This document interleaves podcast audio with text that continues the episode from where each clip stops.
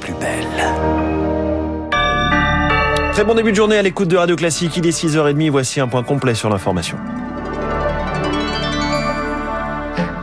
La matinale de Radio Classique avec François Geffrier. Avec Charles Bonner pour le journal essentiel qui commence ce matin avec une première manche dans le bras de fer. Et la traditionnelle bataille de chiffres entre 1 120 000 personnes dans la rue, c'est le ministère de l'Intérieur, plus du double selon les syndicats.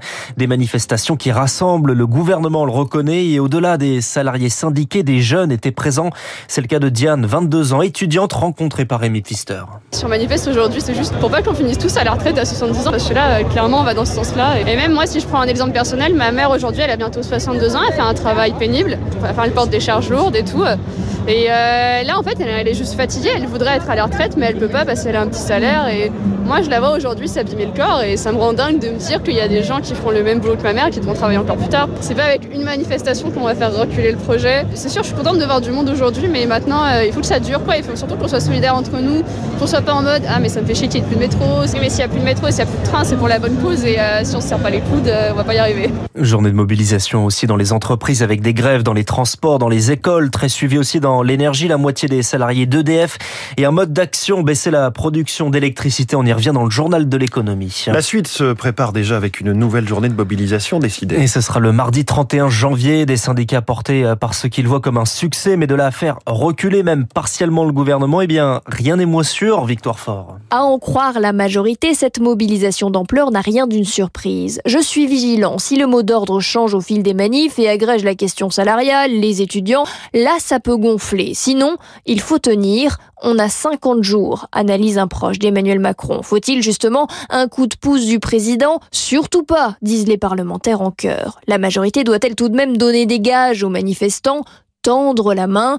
Le blocage, c'est 64 ans. On a beau revoir tous les autres paramètres, cela n'y changera rien aux yeux des opposants, tonne un député. D'autres, au contraire, espèrent avoir des marges de manœuvre. Par exemple, sur le calendrier. On a dit à Olivier Dussopt qu'une réforme votée en mars et appliquée en septembre, c'est du jamais vu, raconte un député proche du dossier.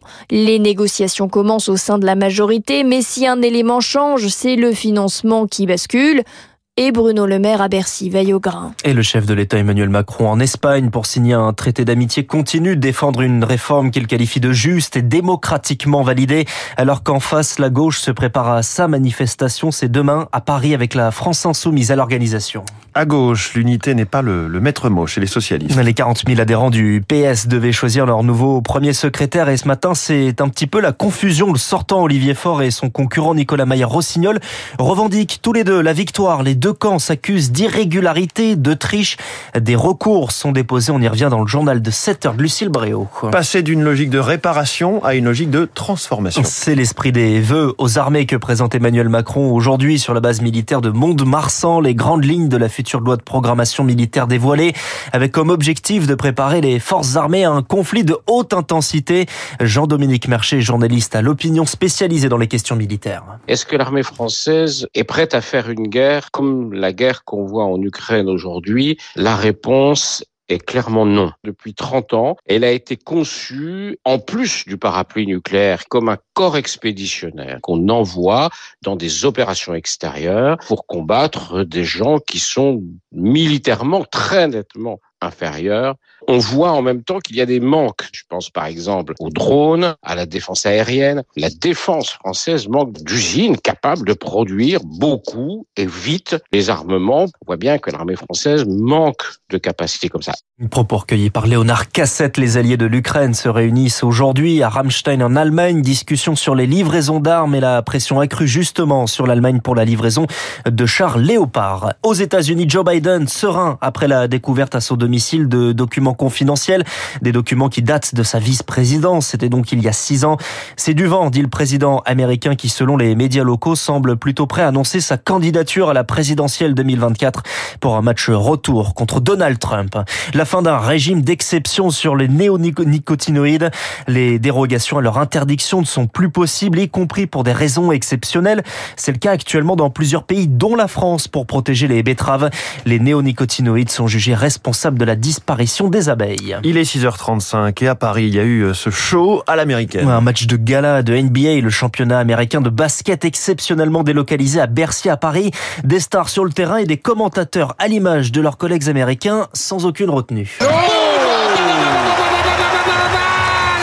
Belle passe pour Patrick Williams. Oh c'est showtime